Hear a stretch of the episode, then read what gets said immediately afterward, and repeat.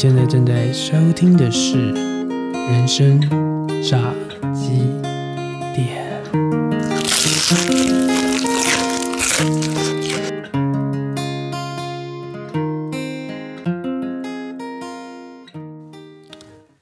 嘿呦，这里是人生炸鸡店 EP One。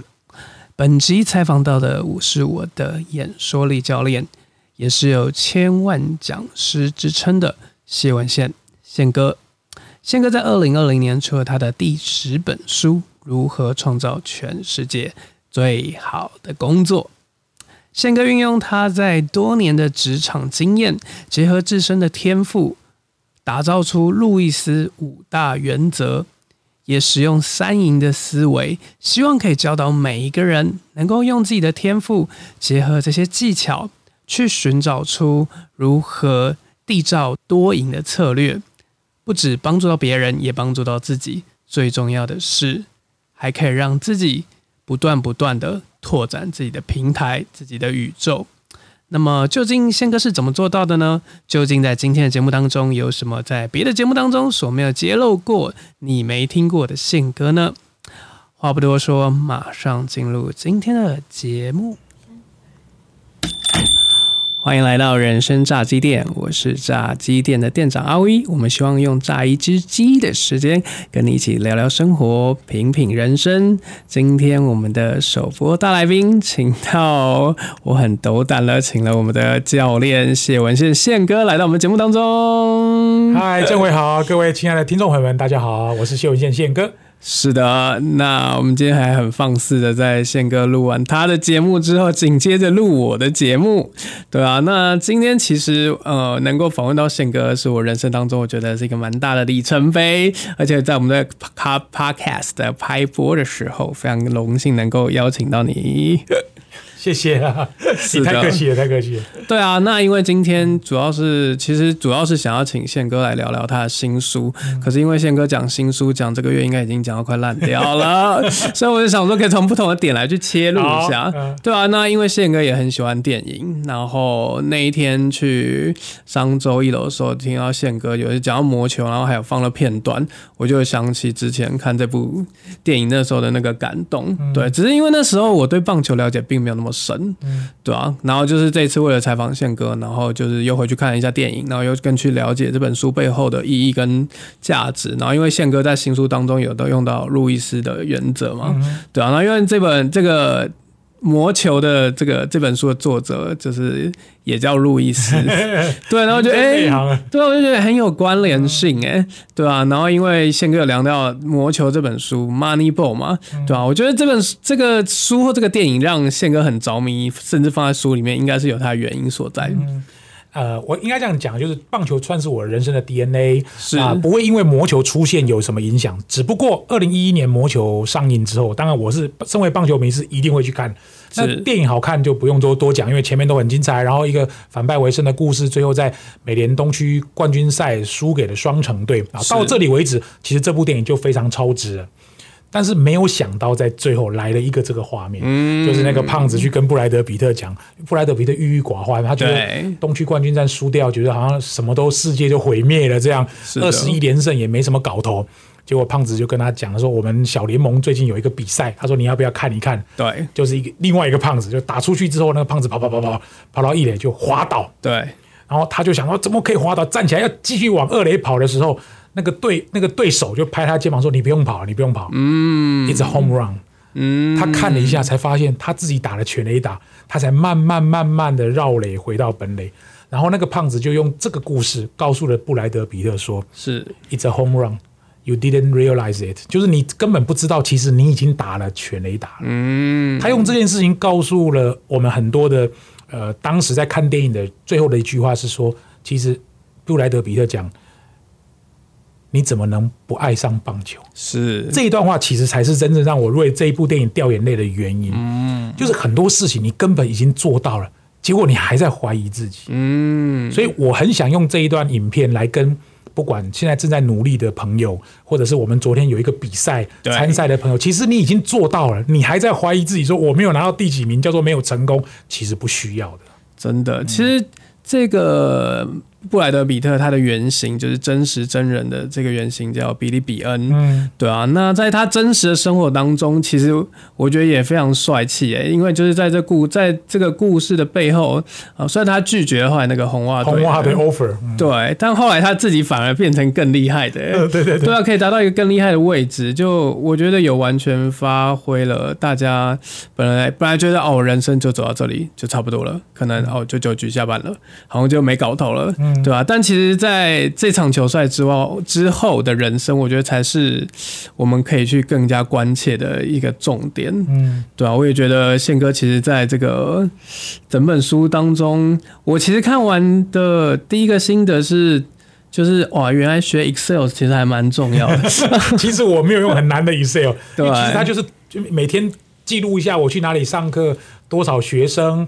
然后几月几号讲了什么主题？我们以前还有管顾，管顾公司是哪一间公司？直客的助理是谁？以前我还有司机嘛？今天是哪个司机来接我？哪个钱有收到？哪个钱还没收到？你总是会有应收账款，就是我就是只有记录这些。嗯，刚开始做的时候，你根本不知道那一笔一笔其实只是记录钱而已。可是当我记录到两千零五十七笔的时候，嗯其实那个 data 是很庞大。哇，你可以用这个 data 去做很多的分析啊。对啊，其实我。第一次看到那个分析表，跟后来这几天我又重新在书里面看的感觉，就是其实我觉得它很像是。就是宪哥在这个职业生涯大联盟的这个球员卡的感觉，差不多。对啊，而且宪哥其实在他演讲当中也会去换算那些就比率的问题，对啊，因为这些什么率、什么率、什么率，就以前我们财经系的时候就被老师刁很多，就说你一定要读懂这数字背后数字代表什么，然后你才有有记录，你才有办法去分析，才有办法去检讨，甚至才有办法就是跟其他人来去沟通。对啊，宪哥对数字的敏感度，我觉得也是我们学管理的人啊，因为这个其实就是一种训练，再加上我以前做业务的关系，因为业务总是这样嘛，数字会说话嘛，你如果有业绩。诸葛亮没业绩，猪一样。老板以前都是这样子啊。那你总是要统计一些数据，否则我从三十八岁讲到五十二岁，时间一下就过了。我去过哪一家公司，去过几次，我都不知道。现在我不是啊，现在学员有多少，哪一家公司上过几个人，平均多少小时，讲什么题目，A 题目几小时，B 题目几小时，我全部都有。平均每一个年度每一个小时的单价，我这里全部都有。我还可以画画成图形，告诉你说它的涨幅到底是怎么样变化的。那我想要利用这个故事，因为刚好政委问到，又又问到魔球，是我觉得就是一个观念嘛，你没有人帮你记录，我们不是大联盟，那就自己记录嘛，嗯，就这个道理啊。对啊，就连那天我来看福哥直播的时候，他都说哦，大家都以为福哥是一个非常纪律严谨，什么都很强，然后就是一定不要一一笔一笔都记下来。可他说其实不是哈，其实不是哦，他只有记录就大家看到的部分。他说其实宪哥比较可怕啦，他说宪哥是真的是对数字有种狂热的感觉。我连自己做广播，比如啊，你要问我说第三十八集访问谁，第五十六集访问谁，几月几号录的，几月几号播的，他当天介绍了什么歌曲。我这里全部都有，嗯，我也不知道为什么，我就是这么变态。从小就就没有训练，就是天生就是这样子。我总觉得我要我做广播，我就要留下痕迹啊；我去上课，我要留下痕迹啊。我总觉得这就是我应该做的事。我不不不觉得他有特别厉害，真的啊。而且其实就是在我觉得从喜欢电影跟看电影到。拍电影，对啊，我觉得这个这个在宪哥当中，因为宪哥有讲说，在他人生当中有几个他的兴趣与天赋嘛，嗯，对，电影一直是其中之一。其中之一，嗯，是。因为这段时间我也尝尽了苦头，因为，哎呀，你喜欢看电影，跟能够讲评电影。跟能够拍一部电影，哇，level 完或者是去演一部电影，那是完全不同的挑战啊！真的，完全不一样。所以我自己虽然这段时间很辛苦了，老实说也不是这么顺利，总是这个磨练也会为我的人生养分增加不少颜色吧？或许真的。那我觉得其实。挑战的一开始哦，就是对，在脸书的宪哥连友们一定都有参加过这个挑战，参与这个挑战的在其中的感觉，对啊，那我觉得其实这个就是这个故事本身，它好像也蛮值得变成一个电影的感觉，就是有一种对九局下半，OK，好啊，那下一季会怎样，我们还不知道，对吧？就跟昨天我们上那个课最后要结束的时候，我觉得最感动应该就是宪哥最后的那一段话的感觉，我其实就是。就是我我藏了蛮久，因为我我不想在过程中跟你们讲很多情绪相关的，因为我们就就事论事嘛，然后把你该做的事情做好就好了。那昨天那一段其实是我自己情绪来，因为刚好另外一个学员讲到那一天直播我爸爸的事情嘛，我就就就感觉情绪上来了。我我是觉得我们一个人力量是非常有限，你再怎么厉害，你就是一个人。那我的目标就是训练你们十五个、二十个，然后你们你们在你们的领域，如果有一天都很厉害，打打个六折、打个七折吧，那这样子我们大家也都会变得很厉害啊！真的。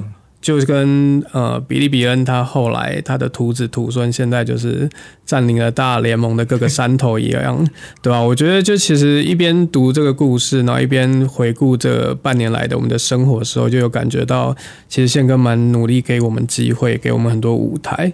那也希望我们的表现不要让宪哥失望。是的，不会的啦。好，那我们先休息一下，听一下音乐，等下下一段节目再回来。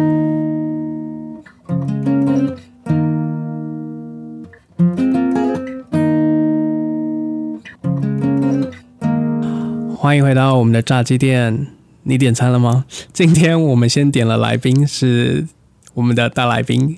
谢文宪宪哥，嗨，大家好，讲到炸鸡，肚子好饿，对，还没吃饭，可恶！我们真的很希望赶快接到炸鸡店的指路，对，不管你是起家鸡还是二十一世纪炸鸡都欢迎，或是台湾咸酥鸡都很欢迎。希望以后我们就可以一边录音一边有东西可以吃，欢迎厂商赶快来冠名，对啊，那第二段我们想要聊聊，就是就是宪哥出了十本书，嗯。对，然后我一直在想说，就是这十本书一定代表了各种不同的意义。对，但呃，如果我们就想说来个脑洞题，今天到荒岛上，健哥只能够在这个上飞机之前从家里面抽三本走的话，你会想带哪三本走去拯救这个荒岛上面的这些人们？从从十本选三，本，对，用你的作品。呃，那不用讲啊，我觉得第一本一定会挑，因为第一本算是我的代表作嘛，它也是所有销售量最好的。各位想要出书的作者朋友们一定要想清楚，因为第一本会卖最好，开始就会一路下滑。上次林玉胜来演讲时候也这样讲，哎，对啊，因为我我是很早了，二零一一年，我就其实我是比较 lucky，相较于现在的新的作者来说，二零一一年等于是九年前我就出了第一本书。那个卖的真的是蛮好，我想都没有想到。我其实老实跟政委讲，我其实人生本来想只出一本就算达标了，就没想到我走了十九年、十年，出到第十本。所以这本《行动的力量》算是我人生的代表作。我应该这样说，就是如果没有这本书，大概就不会有我的这个三十八岁、四十岁以后的到现在的人生。因为有了出版，才有专栏；有了专栏，才有广播；有了广播，才有影音；有了影音，才有平台；有了平台，才有今天的我。真的，对，行动力量是一个人生很大的转泪点。而且我觉得这本也很搭配，就是如何创造全世界最好的工作。一起看的话，你会知道说，哎，哦，那个那个问题背后的问题，就是这本书的背后那些坏到底是怎么来的。行动的力量算是我在二零一零年以前，我的四十岁以前人生大概一个缩影啊。大概写我创业东西很少，大部分都是我在求职阶段、上班阶段的历程。还有一部很重要的转泪点，就是他从呃第一本一路下滑、下滑、下滑下 到第五本，好像到了谷底了。然后第六本是我跟福哥一起写的，叫《千万讲师的五十堂说话课》，这本书就破万啊。那我今天不讲讲这个的书的原因，是因为它里面还有福哥在嘛，就是我不好一直吃他的豆腐了哈。我就讲我自己写的第七本，呃，第七本书叫《人生准备四十趴就冲了》。是这本书，它跟行动力量最大的不同是，它里面有一些方法论，嗯，还有一些我创业时候的逻辑跟思考的策略方向。它补足了行动力量里面只讲故事不没有讲太多纲要跟落地方法的一个缺憾，所以人生准备四十趴就冲，业大概是现在有很多人近期的学员看到我，他们可能不知道行动的力量，可能都知道四十趴就要冲，他不他不会说什么六十趴八十趴，看到宪哥就知道四十趴就要冲，他们就看到有一个趴在那边的那个，所以我封面我是觉得就是这本书给我的意义。比较像是鼓励人家勇敢行动，嗯，不用畏首畏尾，反正答案就是去做了以后才知道。真的，你没有做也不知道会不会成功。你没有做这个炸鸡店的节目，你怎么知道炸鸡店不会来冠名。对，那想也没有用啊，就是去做才有用啊。没错，做了做了做久了啊，如果你发现不对，再修正嘛。如果真的有，那就达成目标。是这本书是我这样的感觉，这是二零一七年的五月二十三号出的。是，其实我对日期记得非常清楚，只要是 key 的关键日期。好，直到有有一天我的三百六十六天都记满了，我就会洗掉重记。有人 po 文才被刁了一下，总编辑说你那个日期写错了，温度写错了。十二月二号，其实我对日期是印象很深刻，我其实很会记画面。嗯，当然还有一本就是我一定会挑这本书，叫呃如何创造全世界最好的工作。这本书大概就是我上半生的，有点像半自传这样。嗯，虽然还是讲工作，还是还是讲创造，还讲了一个。全世界，但是里面写的比较多，大概是我自己，嗯，就是五十岁以前，如果我的上半生是这样定义的话，嗯，我我认为它是一个很重要的经，对我来说是经典，我不知道对读者是什么，嗯。我觉得应应该就就是经典，对啊，因为就是我就是我都跟别人这样推荐，就是集十年功力于大成，对吧？你要什么里面好像都有，就是你要逻辑，你要框架，你要拿来说书可以说，对，你要拿来讲故事可以讲，然后你要哪一份素材就好，请翻到哪一个章节就请直接拿去使用，对啊。那我觉得就是除了刚刚讲到读完这本书觉得 Excel 非常重要之外，对，就是另外一个我。觉得就是你愿意，就是花你的时间跟你的内心去记录每个人名字，还有他们跟你一起做过的事情，我觉得也是非常重要的。就真的有一种在可以了解宪哥一生的感觉。其实我。我老实说啊，就是我在年少时代，尤其是在念大学的时候，我接触到卡内基。是，虽然我自己没有去上过卡内基的课，但是我有很多卡内基的老师来跟我们分享，或者当时是我的主管。反正卡内基人际关系与沟通技巧里面就是有一个准则嘛，我想大家都知道，就是要赞美别人嘛，没错，然后讲好的嘛，哈，那不好的事情要关起门来讲嘛，然后要记住对方的名字，就是这个很重要哦，因为。当我看到你第一次、第二次、第三次，好，前几次叫不出名字那很正常。等到你看到第五次还不知道你叫林政伟，还把你林政伟的伟写错，还是正写错，这就可能说不过去。那你知道他叫林政伟，字写不出来，第一次、第二次可以接受，最后你还是把人家名字写错，就不太好。相反的，如果你第一次、第二次就能够记住他的名字，而且叫出他的名字，会吓到他，就会觉得 哦。哎呦啊，厉害！那我就很怕人家会给我冠上个名号，说：“哎呀，你现在又很红了啦，什么都不记得我们了。”我很怕这种东西，所以我其实有花一点时间去稍微认真记。所以那天你有来看我的签书会吗？对，其实有很多人我都可以叫出名字。是，其实不是我厉害，我只做一件事。哪一件？就是我跟我的助理讲，名单先给我。嗯，因为报名表在他那里，不在我这里，我不会知道那一天有谁来。我只有第一排的贵宾是我约的，嗯嗯，那个我会知道张三李四王五他们是什么职位，对。可是观众他们是报名的，我不会知道啊，所以我就跟助理讲，来名单给我看一下，我就瞄一下，我自己会做记录。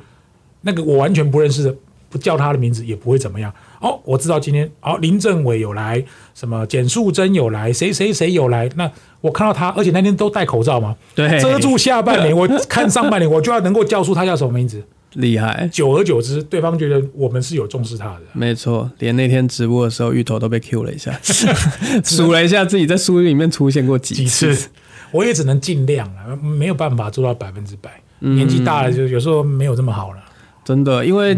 就他家常会讲说，哦，我出现在宪哥的舞台上面那种感觉是怎样怎样怎样，就是我一直无法感觉到。就是我自己在看这本书，哦哦，里面有提到我名字，我说哦，原来是这种感觉啊，有一种很奇妙又神奇的感觉。你是写在那个知识型网红的那个第二班吗？对对对对对对对对。嗯，我是写说你是拿到演演说冠军，对，那个就是在讲那个说出生命力。对，我是那个时候才认识你的。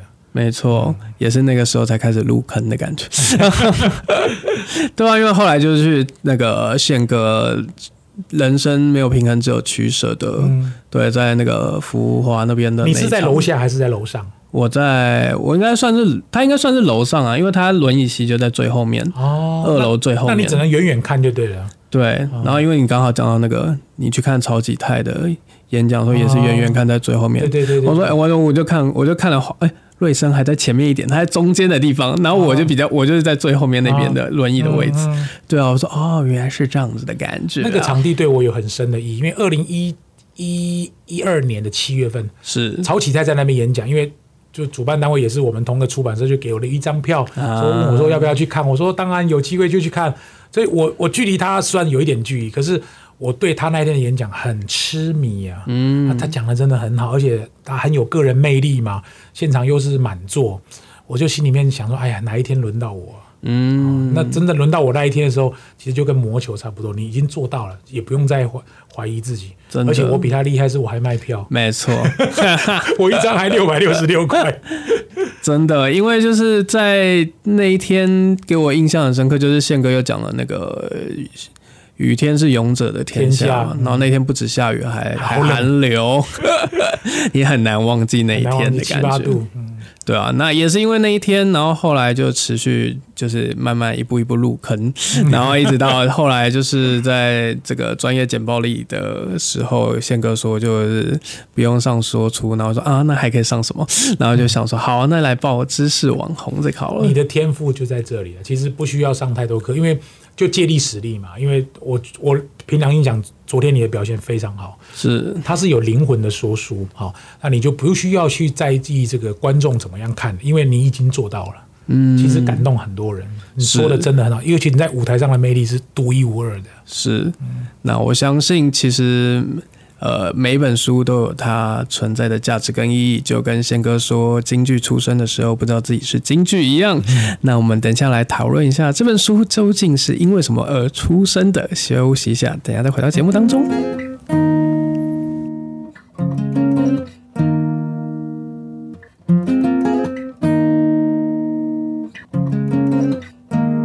欢迎回到人生炸鸡店，我是店长阿威。今天来跟我们一起吃鸡的是来宾宪哥。嗨，大家好，啊 我是宪哥。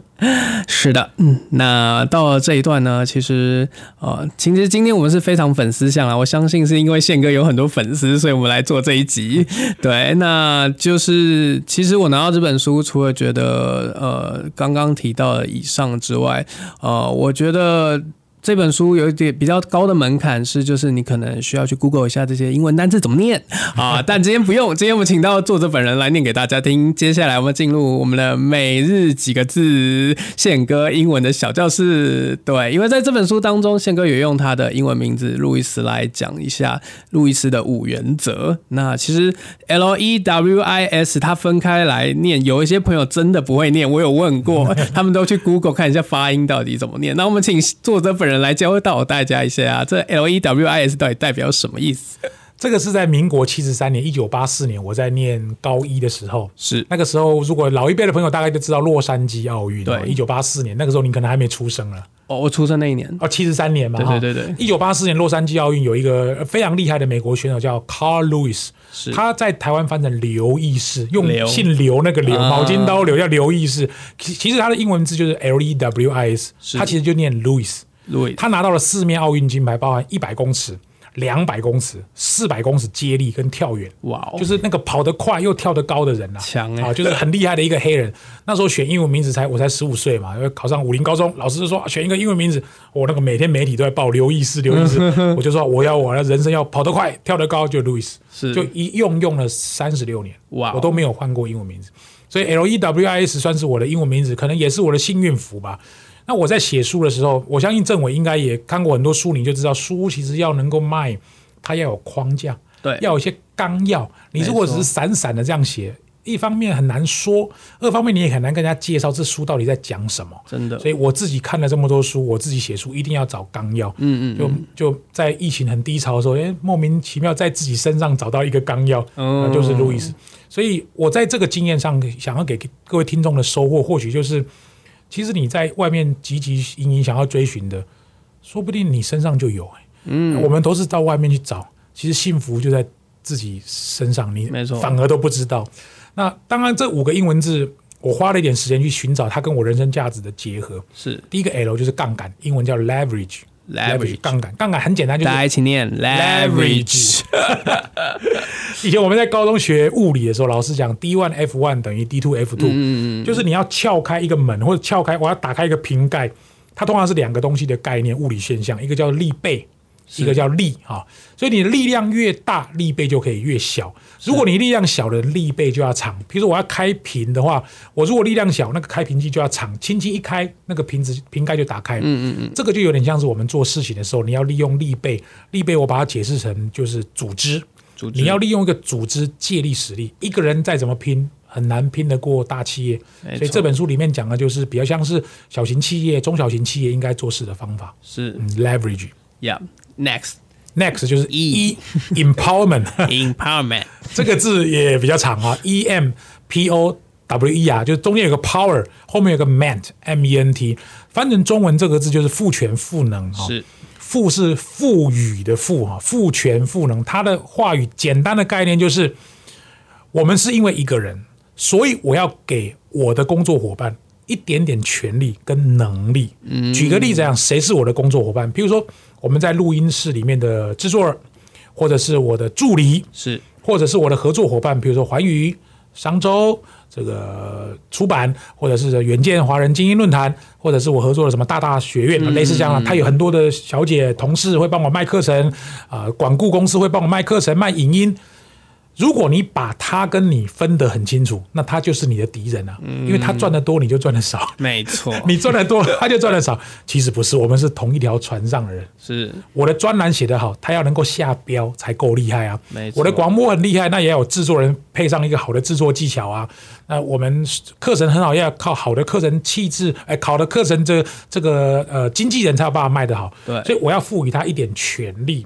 跟一点能力，他不会要教他，让他跟你一样强，让他可以帮助我，我可以帮助他，他的事就是我的事，这是 empowerment，变你的左右手的感觉。对对对对对，是 next，我们进入我们的 W 啊，W 是国中一年级的英文，这个大家应该会。Why？也就是说，你要做这件事情，它核心是你为什么要做这件事情。如果你想清楚，那就没问题。像我们昨天在说书的时候也讲。人家说书，你也说书，你有没有想过，你可能不是这一块料？对啊，你会说啊，宪哥，你不是告诉我人生准备四十趴就冲？好，可以啊，四十趴就冲。那你可能还是要 PDC 要检核啊。对，可能有些人，比如政委，可能花三小时就做完的事，你可能花三个礼拜你还做不完。是你可能还抓不到那件事情，那可能就不是四十趴，可能就只有四趴了。嗯，那件事情就不能太多，所以你要问你自己，为什么你想要做这件事？对，是跟风吗？跟流行吗？是赚钱吗？是跟别人一样吗？还是说我没有事情就随便找一件事情来做？我慢慢发现一件事：当你知道什么不做的时候，就是你成功的时候了。嗯，我知道这个不是我要做，这个不是要做，这个才是我要做。其实割舍是很难的。对，推荐大家配合，人生没有平衡，只有取舍。概念是差不多了。其实你知道这件事情不做，取舍很难很难。是，尤其当你有的时候，假设我有一个东西，我看到政委也有，我也想要。当你 A 也要，B 也要，C 也要，很容易就会什么事情都做不好。嗯嗯嗯，这是坏。主要是提醒大家，你要去思考，尤其在创业者，很怕你跟风。没错。那接下来我们进入到下一个英文单字 I I 的话就很简单，这个字就是 innovation，创新创意。创新创意用我的话来讲，其实很简单，就是与其更好，不如不同。也就是说，我要做跟别人不一样的东西，在这个年代才有可能会成功。是，也就是说，我们做广播的，我们写专栏的，我们写书的，我们上课的，有没有什么地方是比较偏向蓝海？现在当然我知道很少，可是你要先去试。像我自己在研究所写论文的时候，我是用创新扩散这个理论在写讲师透过口碑进到企业教育训练的舞台的基本观念。嗯，那个勇敢创新的人通常会掌握先机。在书里面，我就用我的例子去写什么叫做创新的基本概念。譬如说，当大家都说专栏会被人家骂的时候，嗯，那就是我的机会，因为被骂才会红。对，没有人看就不会红，没错。如果你的专栏只有一百多个浏览量，跟一万多人浏览量，它是百倍的效益，真的。所以被骂可能是一个指标。嗯，当然，如果一直被骂，就 信心崩盘。检讨检讨 啊，类似像这样，譬如说影音，我影音是在二零一五年就做了嘛，所以我其实现在差不多已经收割了所有的前期的好处。现在对我来讲，我就不应该再去做。大家正在做的事，我应该把舞台推出来，让更新的作者用他们新的想法、新的观念、新的切入点来做。我的工作应该是赶快开辟第二条战线，嗯，因为我们后面有很多人在跟嘛，那他们看宪哥做什么，我就要做什么，那我就要赶快找下一步啊，不然就塞住了，要不然就塞住。所以为什么我要去做电影，就是这个道理。嗯，鼓励大家去拍电影。对，我要去想我五十岁到六十岁要干嘛，要不然我。企业教育训练做到这样子，我还要再继续下去吗？上再多课只会把我超死而已啊！是能量一直消耗，一直消耗，所以我就会一直去想有没有什么不一样。那用白话文来讲，我我就很喜欢用很简单的语言跟各位说：，与其更好，不如不同。人多的地方不要去。是，其实创新就是赌别人不敢赌的。嗯，然后那件事情又刚好我比较上手，是这件事情就做。哦，我的逻辑其实都是这样，没有什么什么多高大上，没有没有，其实都是这样。呃，宪宪哥喜欢赌吗？我不喜欢啊。哦，像过年我们像我去澳门，我也不赌啊。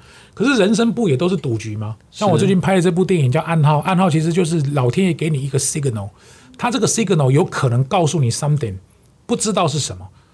如果我是老天爷的话，我就觉得你大学时代面临到人生这么大的苦难跟挫折，这就是你人生的功课，因为它不可逆啊。是，如果你没有遇到这个挫折，说不定你也不会遇到我啊，你也不会走上 podcast 这条路啊，你也可以不会走上什么生命讲师，然后去唱歌这件事。真的，你可能就是一个上班族啊。对，可能吧，在金融产业某个地方。对，something，我就觉得就是这样子啊。是，那遇到了就是面对。Yeah，嗯，那最后 S，S 就是 synergy。这就是中效，中效白话文就是一加一大于二。嗯嗯嗯嗯也就是说，对我来讲，我现在要做的一件事情，就是要有很多的一加一加一加一加一。现在怕的是一没有加一，可能是减一，嗯，或者是一除一，嗯，或者是二除一，或者是如果能够乘二乘三，那当然最好。所以我要做的是很多的面向，嗯，譬如说企业教育训练、企业内训、公开班。专栏、出版、广播、影音平台，这才会变成一加一。所以，如果我只有一个项目，我是没有办法一加一，我可能只会往深的地方去。像我的合伙人福哥，就是往深的地方走。哦，他喜欢潜水，他就是挖简报 啊，是挖生活。那我不是，我就是挖 A 项目、B 项目、C 项目。所以，如果你有看出我们的组合，我就是 X 轴。他就是 Y 轴，我们两个组合就变成一个面。难怪他是潜水服 Master，就是这个概念。所以，那福哥对我来讲，就是他有一些能力补足我的缺陷。是我有一些东西我没有他这么在行，他也有一些能力，可能没有这么在行。宪哥刚好可以补上他的缺陷，我们两个就可以一拍即合了。了解。对啊，那其实相信大家都知道，这本书在起源是因为宪哥有讲到说，去年的身体出状况之后，我是去年六月份就做了一个手术，只是一个，嗯，对男性来讲一个再普通不过的手术，就差不多到我这个年纪，可能就会有尿尿不顺的问题，嗯嗯，只是想说啊，把它去打通嘛哈，就没想到又意外发现 cancer，嗯，这个是我人生一个很大的，应该怎么说，就是这个可能也是老天爷给我的暗号吧。让我就不要这么忙碌，要把步调放下来。那老实说，这个对我也蛮大的冲击，因为当这件事情灌在我身上的时候，我想都没想到，我怎么会是我？怎么会是我？跟一般人得到癌症是差不多的。了解，我很能感同身受。所以我现在我看到很多事情，我的态度就变得更豁达了，角度也不太一样，不太一样。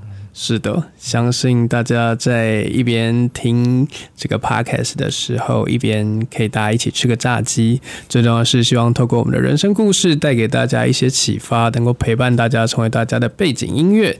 今天首集大来宾，请到我的教练谢文宪宪哥，希望他的故事、他的新书，还有他的人生观，可以对大家有些启发。